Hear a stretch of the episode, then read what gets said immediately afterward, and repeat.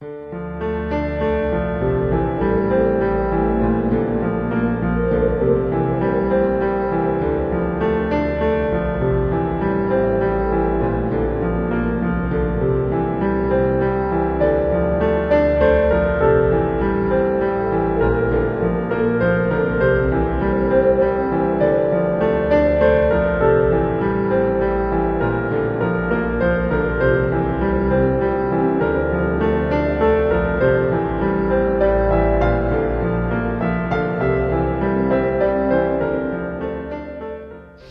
上，如果说灾难的话，呃，就是当然，灾难本身就是科幻的一个非常重要的题材哈。嗯但是灾难背后，就是造成灾难的到底是什么，其实也都是有各种各样的说法。但是我觉得，就是科幻电影越拍越拍，拍的越来越多，然后大家可能想的越来越多，最后主要还是集中在某几个方面。嗯尤其是关于刚才也提到了，就是这种反乌托邦，到底什么能够制造出一个敌托邦？在这个方面，科幻电影我觉得也是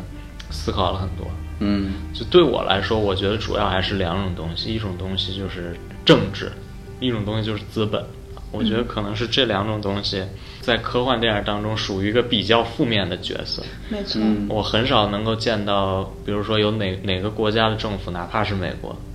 哪怕是他们自己国家，呃，能够以以正面形象来示人。包括哪个资本家说我在这里头为科技做出贡献了，我觉得很少。嗯。一般都是他们在处于一种控制者、掌控者，嗯。这样一种地位，普通的民众大众是完全无法翻身的。嗯。呃，最近的一部电影，当然就比如说就是《头号玩家》，嗯。对吧？嗯头号玩家可能还涉及到另外一些问题，嗯。但它本质上可能就是一个权力的问题，对，对吧？它涉及到的是资本如何控制人的，已经可以控制人的大脑。对，没错，没错。嗯就是我觉得，嗯、这个说到反乌托邦，其实秘书也大概列了三条，一个是集权控制，一个资本控制，一个是宗教。其实这些问题，呃，我我观察到的一个角度就是，科幻之所以有意思的是，这些问题其实也可以在其他类型的电影当中呈现。比如说，你完全就可以拍一个宗教片儿，对吧？你可以拍一个政治题材电影，或者你可以拍一个资本控制电影。但是，你为什么一定要用科幻这种形式来呈现呢？对啊，为什么呢？大兄弟，你来解释一下。我觉得刚才说到，呃，就你提到那个政府扮演的一个正面形象这个东西啊，其实也并不是说没有。对，不是没有。比如说像那个《天煞地球反击战》啊，这美国总统直接开飞机上了，对，这这个是一个。然后二一个其实就我们会发现很多那种跟外星人打仗的那种科幻电影，或者说这种外太空探险的电影，它都是有一个叫做世界联邦。但是这个世界联邦非常有意思，它往往它的那个核心成员都是男性，然后都是白人。充其量会有一些黑人，比如说黑人总统，会有一些女性的总统，他绝对都要么白人，要么黑人，很少会见到亚裔的面孔。这其实就是一个，其实是一个很典型的这么一个西方中心主义的一个东西，它贯彻在了这些所谓的科幻电影当中。不管你政府你扮演的是个怎样的角色，其实你背后的这些东西都始终是一种呃一种意识形态的控制。嗯在其中。然后想到资本的话，我觉得就是说，好像资本至始至终就没有在那个科幻作品当中讨到过什么好的形象。扮演一个好的角对色，我觉得很少。对，就像那个最最最开始的《海底两万里》里面那个鹦鹉螺号，它是由一个大富商来赞助的嘛。嗯但是其实那个大那个大富商也是一个反派，就反面的一个形象。嗯他虽然是一个很关键的一个赞助人的一个形象，所以就是我觉得这也是可能为什么科幻作品一直以来不被主流的这种审美所受到欢迎，可能也是因为它跟这种资本，它不愿意跟资本合流，对，有这种原因在其中。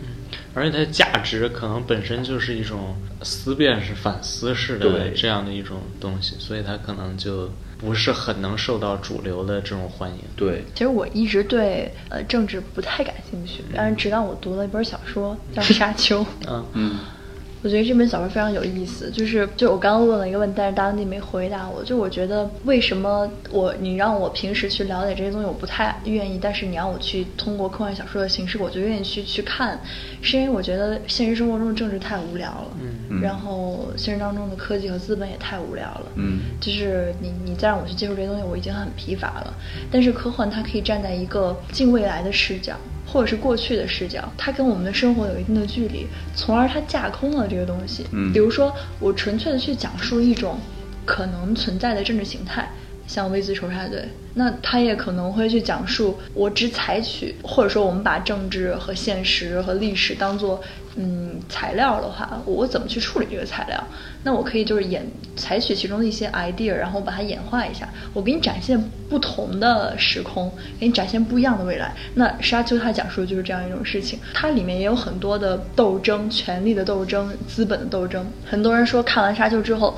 很多读者给他很差的评分，是因为我以为你是要给我看科幻，结果你给我展现了一个古代宫廷剧的斗争。嗯，然后但我觉得完你怎么想，我完全我觉得完全不是这样，就是我觉得这这部小说很好的展现了人类历史以来宗教是如何产生、如何发展的，政治权力是如何斗争的，权力是如何在不同人之间交易的。虽然它可能会有一些。呃，奇幻的爱情啊，等等这些成分在，但是我觉得它让我很好的去体验了一把如何建造一个帝国，如何创造一个神话，就是就是，呃，那它跟科科幻有什么关系？我觉得沙丘可能它比较重要的一个部分，对我来说其实是生态学的问题。嗯对就它如何运用极其少的资源。没错，对对对，没错，但我觉得对资源的争夺本身，它也是一种政治。嗯对，嗯，就是其实科学本身就是一个处在政治漩涡中的一种东西。你刚才就顺顺着你就是刚才问的那个问题，我我我想啊，就是有一个答案，但我不确定这答案很正确。其实一方面，为什么老就是很多人会觉得通过科幻作品去了解这种晦涩的政治是一种比较能够接受的方式？这有两个原因，一个是科幻的里面的那种政治，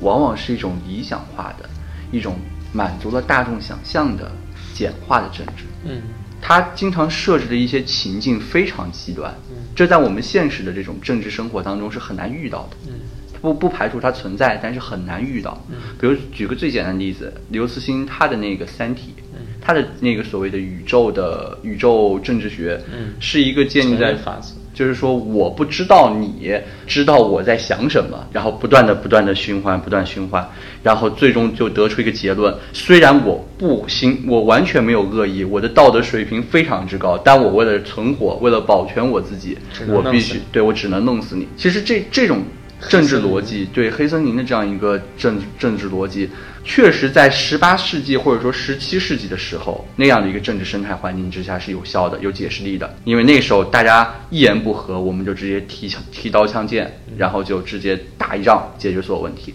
但是随着就是说十八世纪国际法的这种概念不断的兴起，包括各国之间出现了一种恐怖军事，比如说冷战，一不小心那就真的是毁灭了对方。但是我毁灭对方的同时，我必然自己也被毁灭了。正是在这种基础之上，国际政治变得越来越复杂。这当中有很多很多的不可控因素，比如说中美两国，就算是贸易战打得再凶狠，你要说它爆发出一场热战，这已经这绝对是一个很难想象的事情。这当中必然还有很多的妥协和很多的偶然性，这是科幻作品它极力想要避免的。因为其实科幻作品它不太相信可偶然性这种东西，它是一种带有一种预言性质，说这一系列都是经过了一套精心编排的逻辑也好，科学的观念也好，然后已经是预言好的了，顺着这套东西就可以走下去。在这个过程当中，偶然性是被排除掉的。呃，其实恰恰在这种政治隐喻层面当中的这个或者说往往跟末世结合起来之后，我们会发现宗教经常扮演一个救世主的角色，这是非常有意思。就是我到目前为止看到的很多科幻作品当中，只要出现宗教，宗教好像都是一个很正面的一个形象，因为它给了人希望。比如说像莱博维茨的《赞赞歌》，比如说像有一个《爱丽之书》，就是都是跟宗教有关。然后其实沙丘里也有宗教，对吧？对，沙丘里面也有宗教，把宗教列为一种救世的东西，这其实这种观念本身也就相对幼稚。人类确实至始至终都会有信仰这个东西，但是宗教一直以来都很难说扮演一个光彩的角色。这也是一种西方科幻的一种对很浓厚的特点。对很那你说浓厚的特点刘慈欣为什么就没有提到宗教？对他恰恰设置在那样的一个背景当中。对那个背景其实是我觉得是一个相对东方甚至中国的背景。对，一个中国的背景。他的刘慈欣，他那个里面也有一些宗教，就是那个崇拜叫地球迎接三体组织吧。对对对，那个呃，我觉得可能宗教这个东西它，呃，就对我来说，它本身呃不一定就说它探讨了一个纯的实体的一个宗教，嗯但我觉得它可能会在很多探讨当中，最后它就演变成了一个宗教问题。嗯比如说，我觉得西部世界就是，就是《银翼杀手》，我觉得其实也有宗教的特点。嗯当人造出了机器人，嗯啊，那他造出了一个类似于人的东西，嗯而这个东西又越来越像人的时候，那实际上他这就跟造物主造人是没有什么区别的。对，就像他那本小说，就像菲利普迪克写的，仿生人能梦见电电子子羊羊吗？这个电子羊本身就是一个宗教性质的隐喻，嗯对吧？因为牧羊人实际上是是谁，对吧？大家都知道，谁？对，是苏武。不 不不，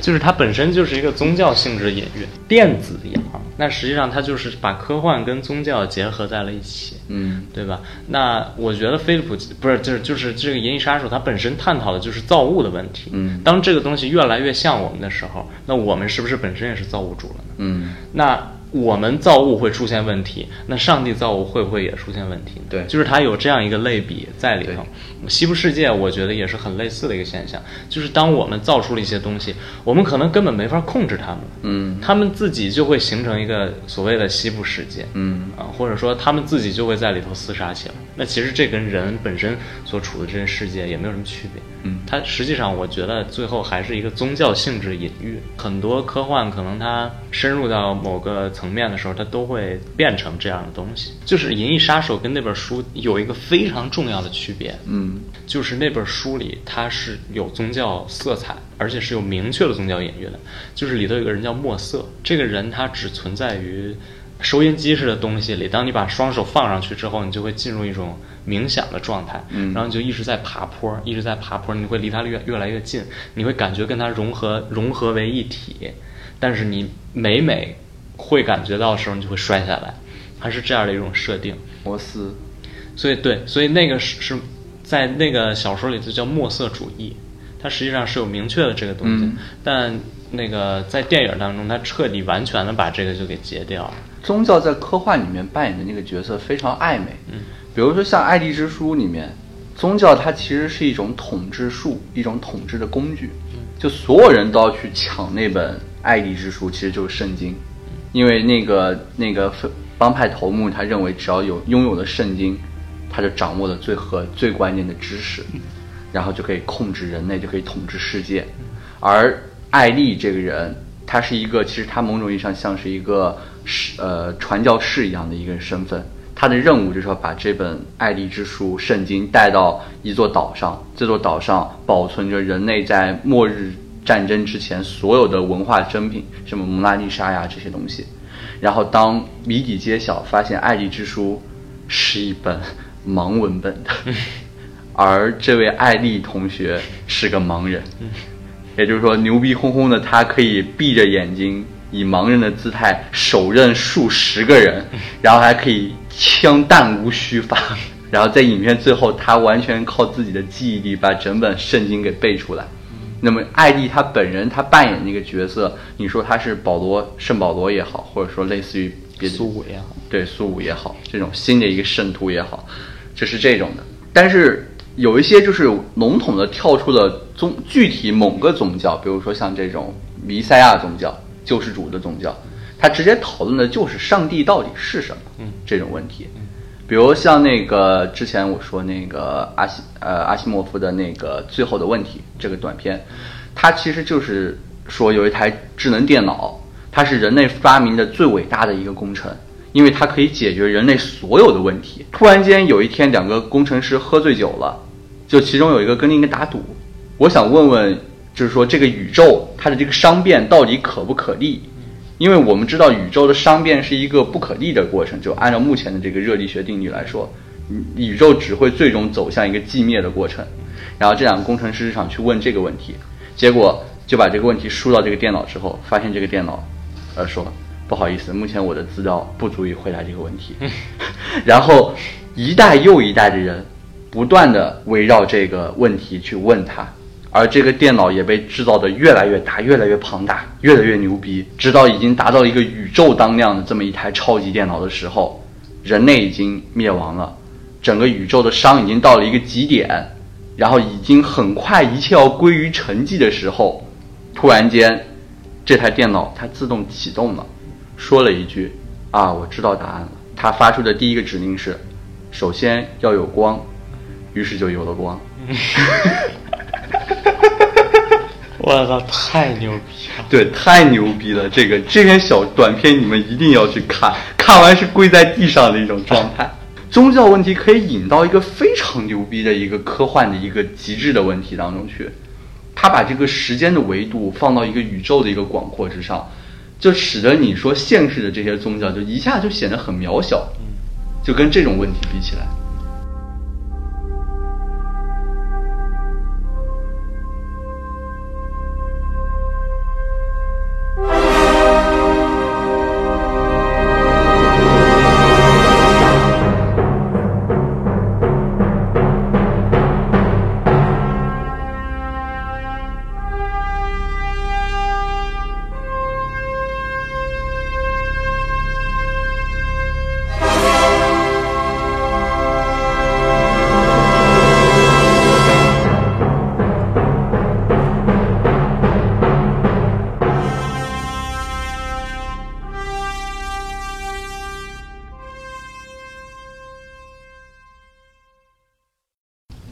但是你们不是特别想聊一聊 V 字仇杀队这种吗？那我觉得还不如聊一聊高保奇人。可以啊，你聊吧。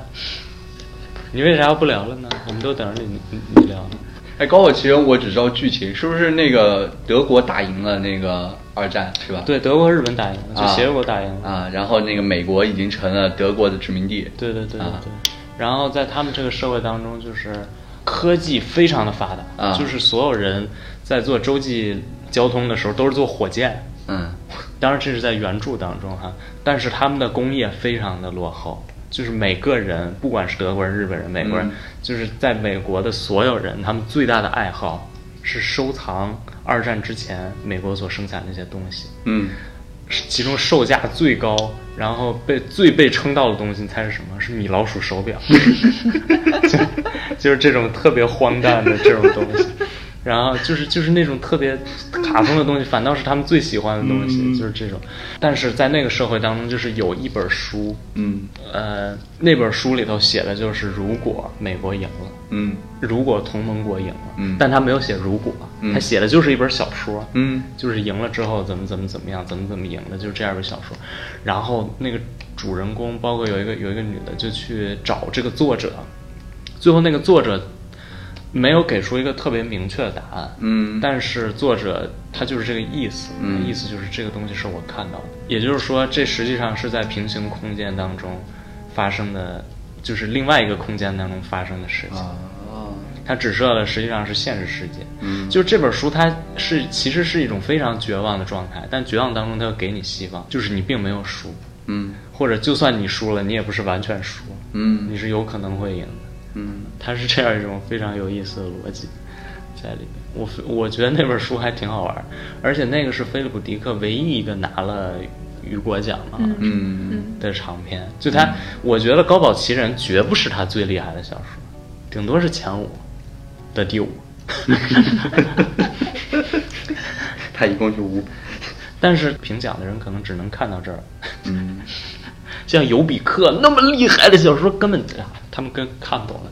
我不是特别能理解你们说的那个，但是我能理解的是，比如说我们看《黑镜》的时候，他会讲社交的平台已经极度的发达，然后社交评价的体系也随着科技的进步而随时随地可以给你这个人评分，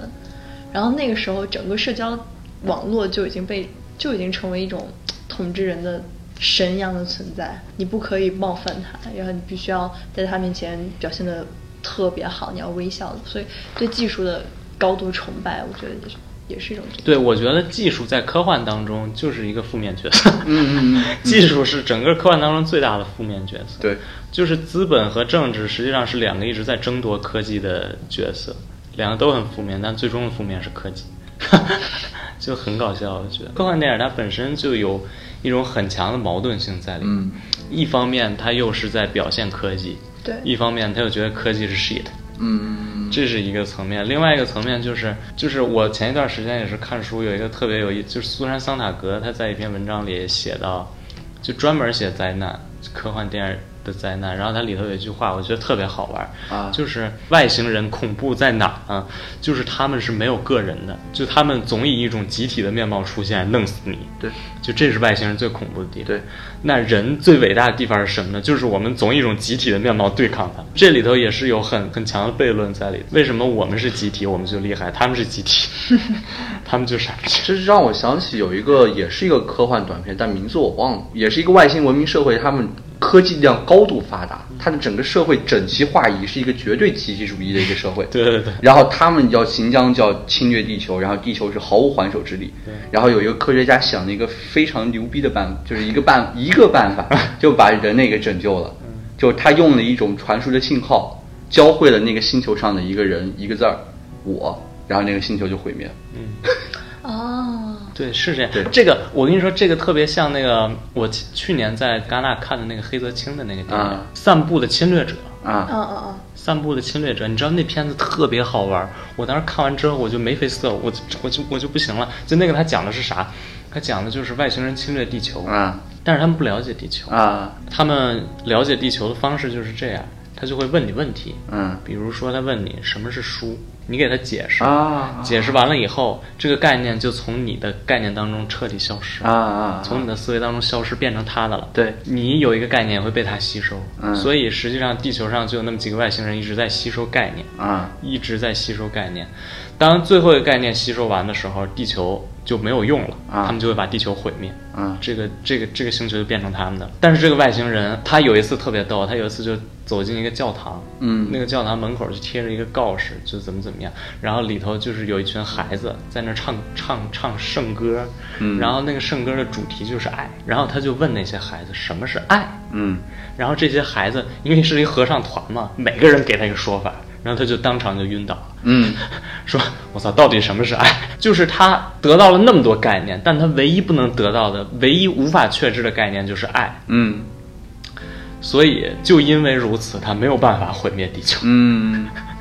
就是这个，我觉得本身跟你那个也特别像，就是非常有意思。那个斯大利·约翰逊他演那《皮囊之是皮囊之下》吗？对对对对对对啊，也是也类似于这个东西，对，就不断去啊，对，可能爱本身，我觉得就是科幻电影一个非常重要的，或者说是反科学，或者说是科幻电影当中最崇拜的一个东西，其实啊是。哎，你斯芬克斯不是要说那个他吗？不是，就是刚刚你们讲的这个散步的侵略者，是不是特别像机器人？就是机器学习也是这样的一个状态，就是他们会处理人类的自然语言。但就像我们说那个很多科幻电影都在呈现，就是人工智能这个这个东西。然后他在学习人的语言的时候，其实有一个很严重的问题，就是你告诉他什么等于什么是可以的，但是人类自己的语言有时候是矛盾的。嗯比如说反讽，你跟他说：“我操，这个苹果简直绝了。”他就会以为这个苹果很好，就是他听不懂语气当中的反义词，嗯所以他很难完全的理解人类的语言到底是怎么一回事儿。嗯，就是所以说，目前即使像阿尔法 Go、阿尔法猿这种这种人工智能，它也只能建立在数学逻辑上的严格一种人工学习。嗯，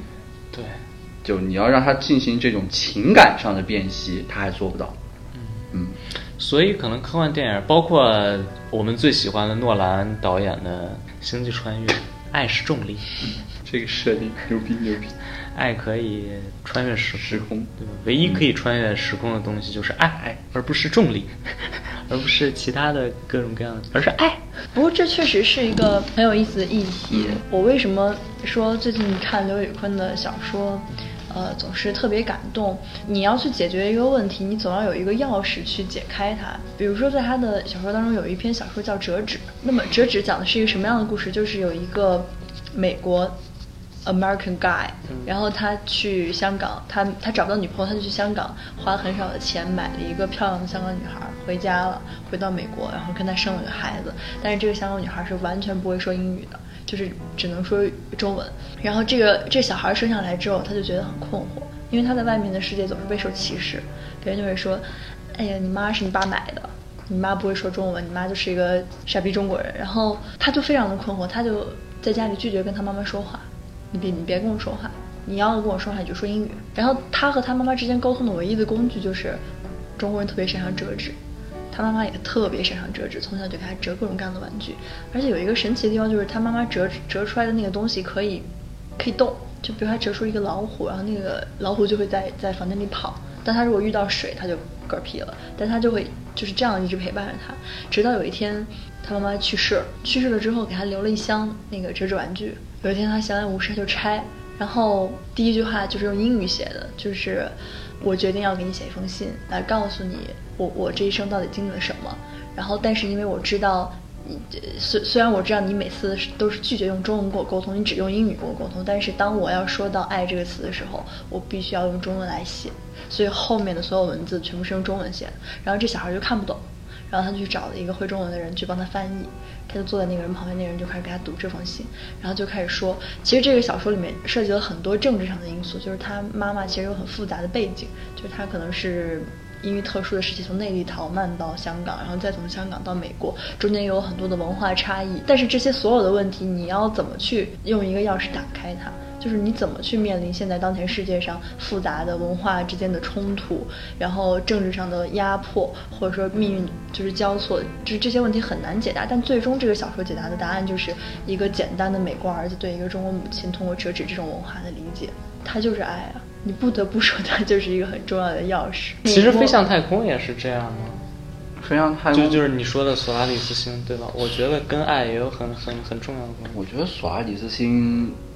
塔可夫斯基那一版跟莱姆就是原不一样那一版不一样。我不知道，我没看过原著，但是但是飞向太空它其实是在讲爱，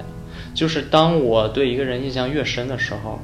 他复制出来的东西可能。可能就越接越接近于那个东西，对。但如果我对一个东西本身就不是很熟悉，那复制出来的可能就是一个畸形的东西。嗯哦，嗯，就是这样，就可能就是一个就就是那种小矮人之类的东西。嗯。但是由于他对他的妻子印象太深了，所以那个东西跟他妻子太像。但是他那个复制出来的人，他又明确的知道我不是你的妻子，嗯，所以他就非常难过。就是你爱的不是我，我是他的一个幻象，所以他就老想自杀，老想自杀，但他就是死不了，因为他存在于那个人的脑海。脑海。对对对，这是就是就这是一个很痛苦的事情。嗯嗯，所以其实科幻里的爱的和现实生活中的爱还是很不一样的。我觉得，就是嗯，如果我们觉得现实生活中的爱情是。是是一种是一种可能的话，那我觉得在科幻当中，爱情是无数种可能性。对，第三类接触也是爱。对，他那个最终穿越时时空那一瞬间，他见到他爸的，那也就是一种爱。嗯，这个我觉得其实也是一个涉及到本体论的一个问题啊，就是人跟其他的东西，或者说跟外星人，或者说跟有什么不一样的地方？对，就是他爱可能也是人的一个本质的属性。其实科幻当中有一个领域当中一直在探讨，就是灵魂这个问题。嗯，就我们可能说爱情，今天虽然说那个生心理学、呃生物学已经把人给解剖的七零八碎了，但是在灵魂这个层面之上，我们还有一些牢不可，至少还有牢不可破的这个壁垒。嗯，比如说像那个《异形起源》，里面它就非常明确的就是在给你一个暧昧的暗示，就是眼睛。它是一个灵魂的载体，而让你能够发现这个载体最核心的关键，就是在于爱。这个爱是能够跨越时空，是能够跨越人世，甚至是通过灵魂的延续的。你说到灵魂这个东西，我就想到有一类科幻，他们在描绘一种世界，就是虚拟存在，就是把你的精神放到一个虚拟的世界里，这样你就摆脱了肉体对你的限制。嗯，你你等于说是永生了。然后你云存在，云存在着，云存在着，行不行？就是我觉得这一类问题也是非常有意思。灵与肉的问题，攻与攻壳机动攻壳是攻壳还对是攻壳攻壳机动队？其实就是你会发现，我会在假想说，假如说我的意识存在在一个云空间里，我就永生了，我是真的永生了，我可能就是我可以活很久很久很久，那我是不是会丧失一种爱的能力呢？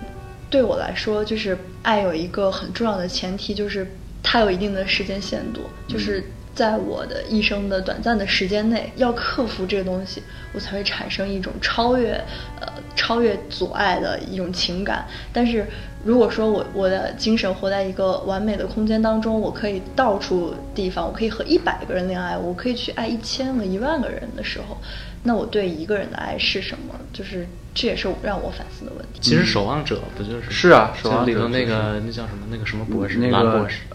蓝色博士，呃，原叫啥？就他就是这样，就是他他被就是他被错误的实验了，最后他就永生了。嗯他永生之后，他对他妻子的感情就消失了，因为我我我我都这样了，我我我我跟你们还有什么关系？嗯他可以让任何东西变成任何样子，嗯对那他跟这个世界还有什么联系？嗯就这种 connection 就消失了。没错。对，所以那就还有什么爱？就这这种这种羁绊、这种纽带就就没有了。但是另一方面，跨物种的爱情其实一直又是被科幻所呈现的。嗯水形物语》包括一些很多日本的那个机所谓的机器人女友啊这样的片子，其实也是在探讨人和物之间，或者人与一个非人之间的爱情的可能。就在这种情况之下，它可能会比人和人之间的爱更能反映爱的本质。就包括像那个和他这个电影，他们之间到底那个男的他是爱上了一个幻想的东西呢，还是真的爱上了一个人工智能？我之前看过一个英国剧集叫《Doctor Who》，Doctor Who 他是他不是真人，他是一个时间旅行者，他可以就是穿梭于时间当中，他就面临这么一个问题。一开始他喜欢上过一个人类，然后他发现他想对他表达爱意的时候，那个女孩说：“我好喜欢看星星啊。”他说：“你等着，我去把星星给你摘过来。”对他来说，他穿越星际到那颗星星，再回来的距离，可能是他人生的呃几百万分之一，就像几分钟一样那样短暂，所以他就去摘了。但是等他摘回来的时候，这女孩已经被送进殡葬馆，就是去世了。嗯所以当他发现人类这种生物是有这样的局限的时候，他就开始真正能够陪伴到客户的是什么呢？是一台可以和他一样，就是永生的机器。就是我觉得那个东西是他永远的陪伴。然后在那个电影里、电视剧里，他有一个敌人叫 Dalek，是个非常邪恶的机器人。但是那个机器人最后，他和 Doctor Who 之间的这种永生的陪伴、这种羁绊、这种抗争、这种斗争，反而让他们俩的关系是超越了剧中他和所有人类之间产生的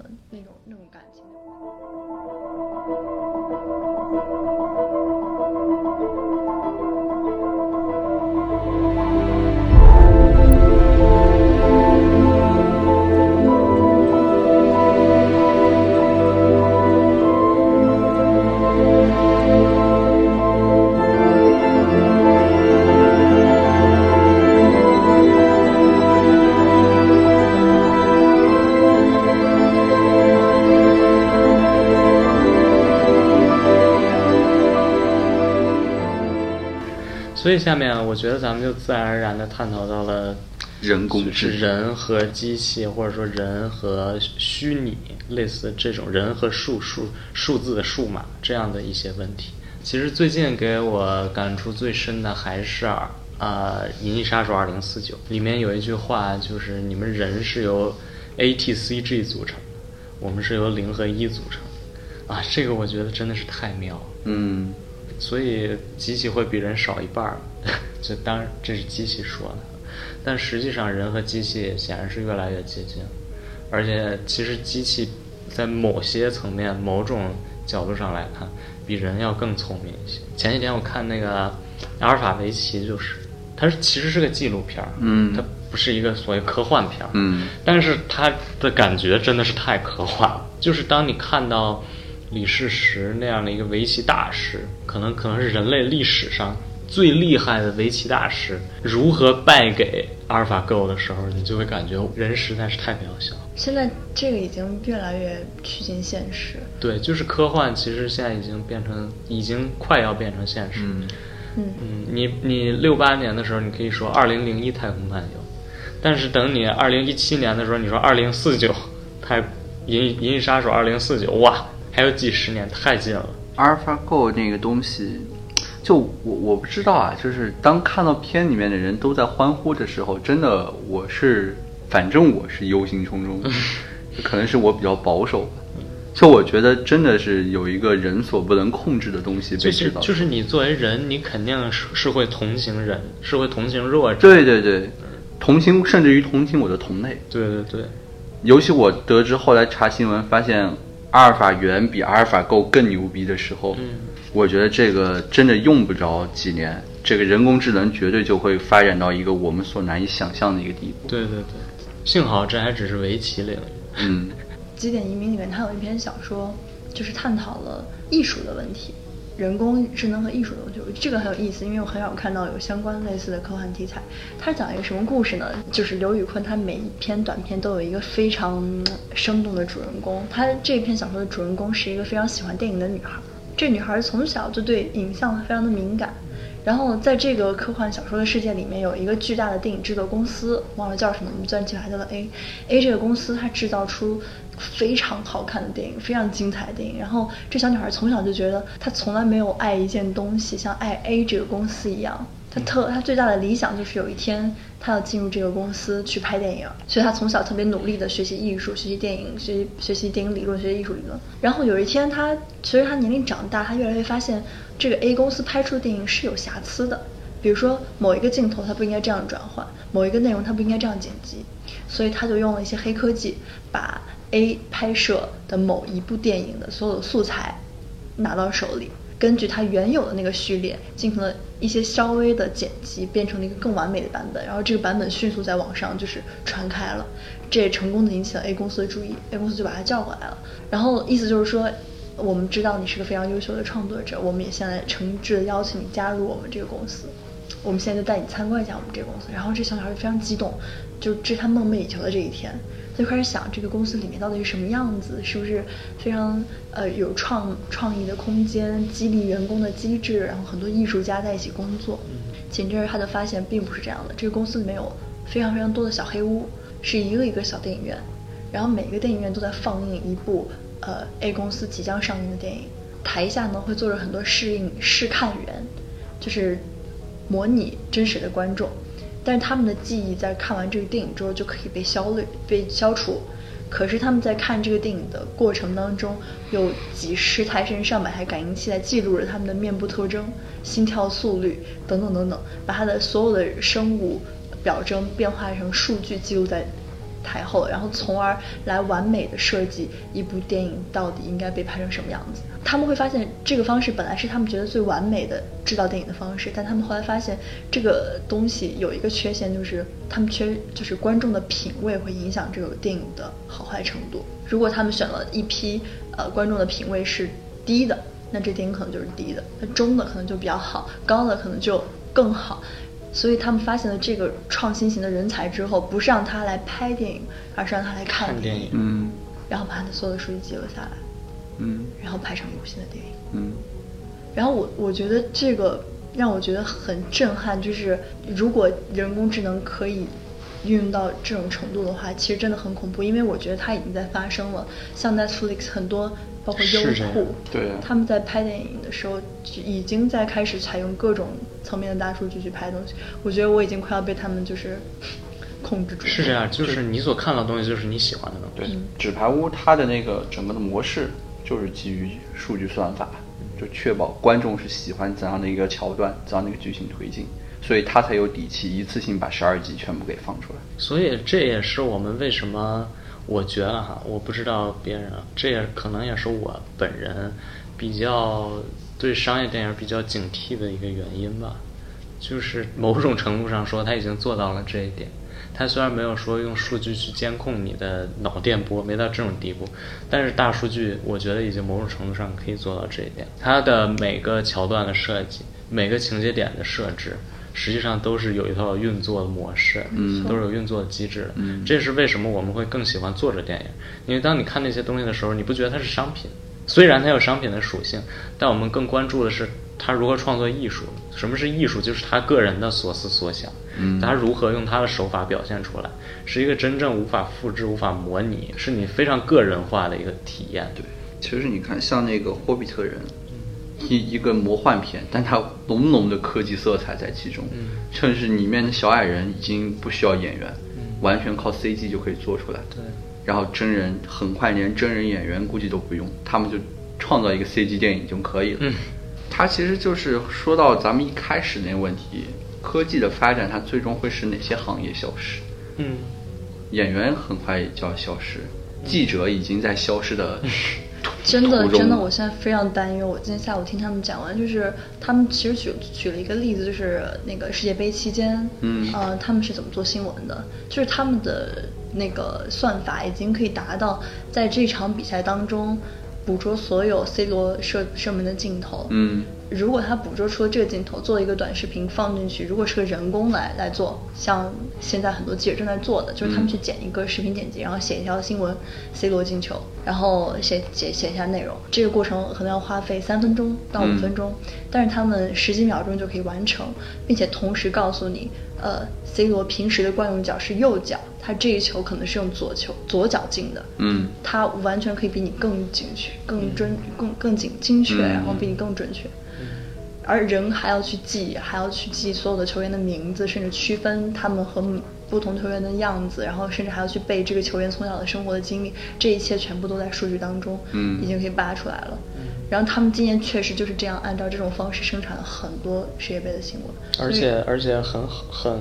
受欢迎。没错，嗯，电影评论也要消失，就是某种层面上电影评论。是啊。而且我那天听呃一个就文娱行行业的同事说，那个现在给小朋友教育行业就是完全可以用机器来代替。比如说你想给小孩讲一个科幻科学故事，你想跟他说就是恐龙是怎么来的，他完全可以捕捉你的声音，机器捕捉你的声音，然后模拟你的声音。然后读一段科幻的故事，它还有抑扬顿挫，还是你的声音，然后给小孩听，就我觉得这太可怕了。北京有些多媒体那个小学在实行那个多媒体教学的时候，已经是这样，就是老师站在一旁操控一个遥控器，剩余的所有的他的那个黑板，一个液晶屏幕，大液晶屏幕，就帮你把所有的信息罗列好。你老师用就用一个操控的角色，很快估计连这个操控的角色都不需要。对，所以我觉得它不仅仅是一个，当然它很很多层面上来说是，或者很很大一部分可能是机器如何代替人这样的一个问题，但是也有另外一个层面，就是机器如何让人变成机器。嗯我觉得是这个是是没错就是你其实我看阿尔法围棋的时候，我也有这种感觉，嗯就是当李世石他五局当中只赢了一局，嗯那一局他是怎么赢的呢？他是玩了个陷阱。我觉得所谓玩陷阱，这是一个真正人类的思维，就像反讽一样。嗯我觉得是这么回事儿。但是当他真的在拼智商的时候，他是根本拼不过的。嗯但是李世石在打完这五局之后，他最大的体会就是说，我可以向机器学习，就是我所谓的创意对机器来说都不算什么。所以下一步他已经学会了阿尔法 Go 的这种模式，或者说他不断的在学习阿尔法 Go 的这种下棋的方式。那现在的问题是，李世石还是一个人吗？或者说人的边界在哪儿，或者人的思维的边界在哪儿？没错，这个他是不是本身就变成一个赛博格？但你看，像之后那个阿尔法 Go 跟那个柯洁的对战，柯洁一共打了三局，三局都输了。但是第二局就是阿尔法 Go 的那个开发者说，柯洁已经把阿尔法 Go 逼到了最好的状态，就是柯洁下的每一步棋，如果换做对方不是柯洁，是一个 AlphaGo 再跟一个 AlphaGo 下的话，两台 AlphaGo 会照着柯洁走的走法，以完完美的复制出来。所以就是说，其实可能那一局是人类最为接近的最巅峰状态的一局，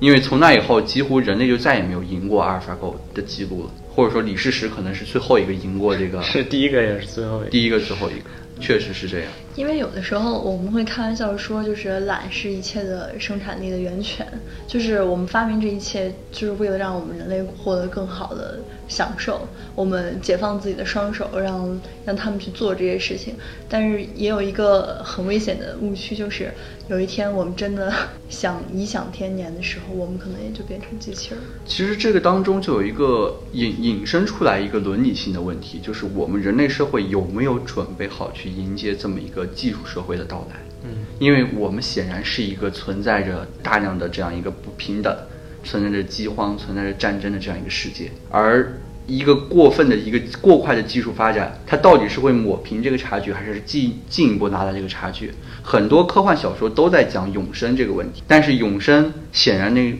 更多的时候是富人的专利。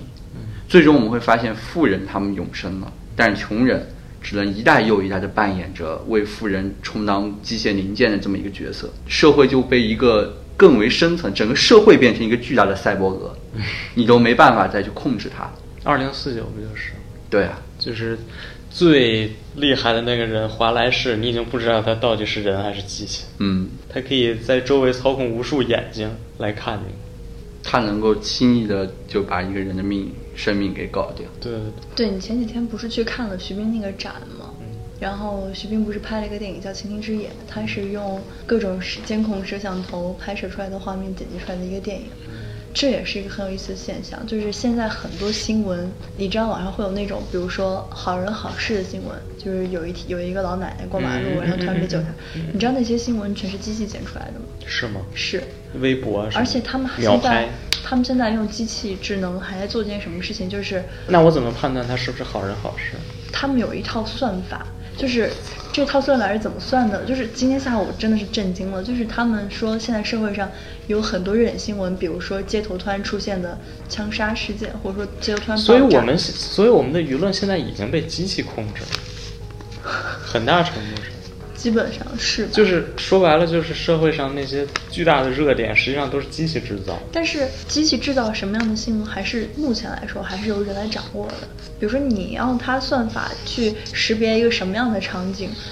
还是由人来计算的。最初发明这个机器时候，我觉得人对机器可能有不同的几种态度。第一种态度就是觉得机器这个东西产生之后，我们是可以控制它，然后很好的编程它，控制，然后让它为人类服务。第二点就是觉得这个东西会变得越来越像人，然后有一天他们就会夺夺取政权，然后把把人类统治起来。第三种可能就是介于两者之间，觉得机器这个东西它可以很好的发展，也可以很好的就是被人类控制，但是因为它的高度的发达，会压缩人类的自由的边界。就是以前我会觉得，我作为一个人的自豪，就是我能坐在这儿感受到跟你们俩聊天儿，然后特别开心，这个过程我觉得比什么都重要。但是换句话来说，如果一个听众他在这儿，他在就是手机面前听我们三个真人在聊的内容，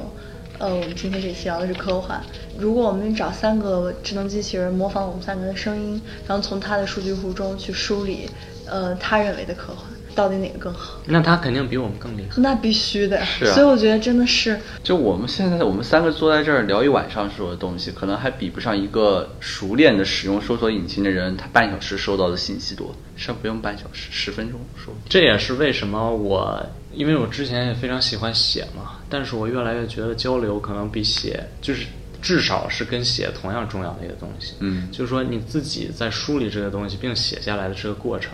是一个逐渐清晰化的一个过程。但是当你去交流的时候，你可能是一个扩大化的过程，嗯因为你的边界实在是太有限了。嗯呃，你必须得通过其他的一些手段去扩展你自己。就我觉得这可能也是我就这个播客最重要的一个意义，就它并不在于说呃我到底是不是会比人工智能更厉害，而是说我可能要比之前的我会知道更多。